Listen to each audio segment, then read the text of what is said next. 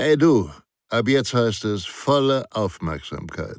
Denn Sicherheit, das Fachmagazin, kannst du ab sofort kostenfrei abonnieren unter www.sicherheit-das-fachmagazin.de. Ihr B.A.J. Schwanebacke. Hallo, in diesem Video erfahren Sie, was ein Krisenstabsleiter ist und welche konkreten Aufgaben dieser Funktionsträger im Rahmen des Notfall- und Krisenmanagements innehat. Los geht's!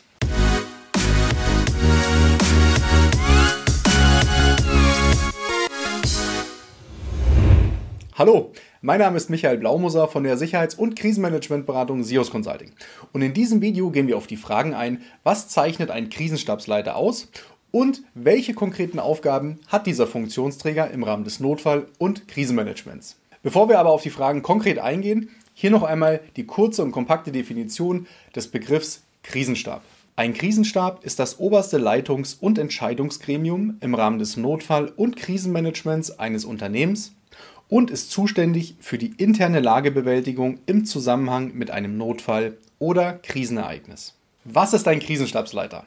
Ein Krisenstabsleiter ist im Rahmen des Notfall- und Krisenmanagements eines Unternehmens die oberste Leitungs- und Entscheidungsinstanz in einem Ereignisfall, also in einem Notfall bzw. einem Krisenfall.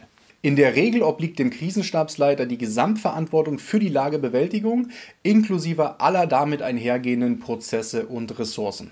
Was sind die Aufgaben eines Krisenstabsleiters? Und hier habe ich Ihnen fünf exemplarische Aufgaben mitgebracht.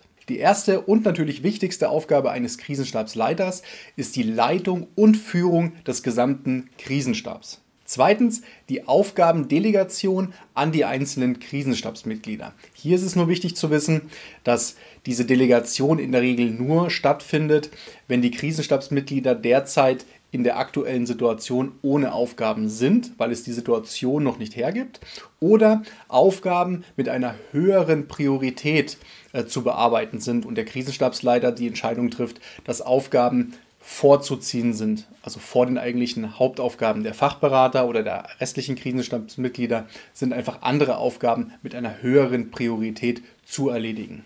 Drittens die Besprechung und Abstimmung mit den einzelnen Krisenstabsmitgliedern und natürlich die Verabschiedung von Entscheidungen und Maßnahmenumsetzung, die im Rahmen der Lagebewältigung getroffen bzw. entschieden oder angewiesen werden. Vierter Punkt, Ansprechpartner für übergeordnete Führungskräfte. Und das ist immer dann der Fall, wenn der Krisenstabsleiter nicht selbst Geschäftsführer oder Vorstand ist. Fünfter Punkt, der Krisenstabsleiter kann natürlich auch als Sprachrohr bzw. direkter Ansprechpartner gegenüber Behörden, wie beispielsweise der Polizei, Feuerwehr, Rettungsdienst oder eben auch anderen Krisenstäben von Städten, Gemeinden oder anderen Unternehmen dienen. Die eben erwähnten Aufzählungen bzw. Beispiele sind natürlich nicht abschließend. Je nachdem, wie Sie Ihr Notfall- und Krisenmanagement aufbauen und strukturieren, kann der Krisenstabsleiter natürlich noch darüber hinaus weitere Aufgaben wahrnehmen bzw. auch weniger Aufgaben zugeteilt bekommen. Individuell, je nachdem, wie Sie Ihr System ausrichten.